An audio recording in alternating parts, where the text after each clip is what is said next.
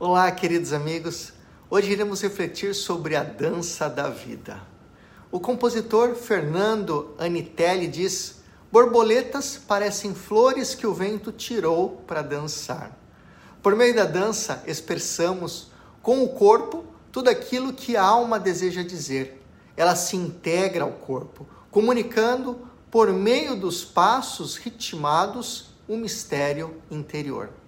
A dança nos ensina muito, pois quando dançamos, o nosso propósito não é chegar a um determinado lugar, pulando etapas, mas aproveitando cada passo, deixando-se conduzir pelo ritmo e melodia da música, curtindo cada movimento.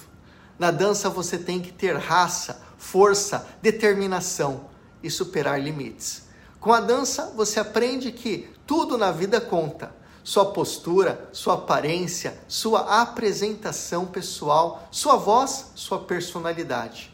A vida nos ensina que devemos aprender a dançar em cada situação adversa, tendo jogo de cintura, deixando-se guiar pelo pulsar do coração que ajuda a ditar o ritmo. Grandes dançarinos se tornaram famosos não por causa de suas técnicas, mas sim pela paixão e emoção com que dançavam.